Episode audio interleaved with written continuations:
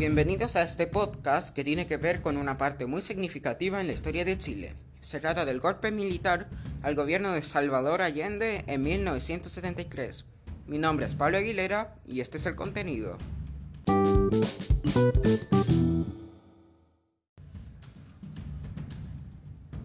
Después de unas elecciones muy disputadas, Salvador Allende gana las elecciones presidenciales con apenas el 36.6% de los votos versus el 35.3% de Alessandri. Al no tener mayoría absoluta, el Congreso Nacional lo declara presidente de Chile.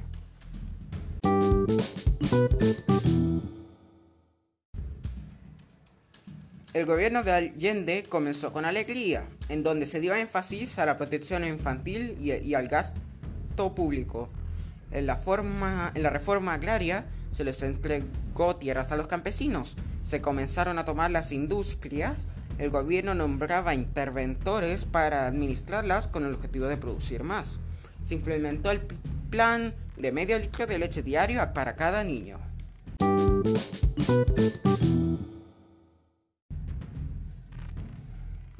A poco andar, los problemas comienzan a aflorar. Las tierras entregadas ya no producían como antes y el agro se vio muy disminuido. Los interventores de la industria no eran las personas más adecuadas. Los alimentos empezaron a escasear y había que hacer colas para conseguir algo que comer.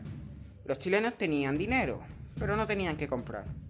Se llevó a cabo el paro de camioneros. Todo esto generó el descontento de las personas, las cuales salían a protestar tocando las cacerolas e instaban a los soldados a intervenir arrojándoles maíz.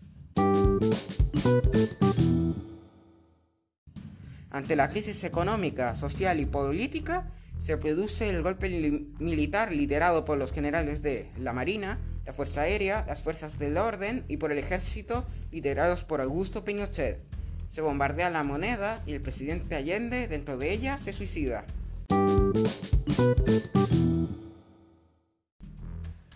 De esta forma, terminó uno de los acontecimientos históricos más tristes de Chile, en el que el país estaba dividido. Por un lado los upelientos, partidarios de la izquierda, y los momios, los partidarios de la derecha. El odio y la incapacidad política y el avanzar sin transar puso a compatriotas frente a frente y familias enteras se desmoronaron.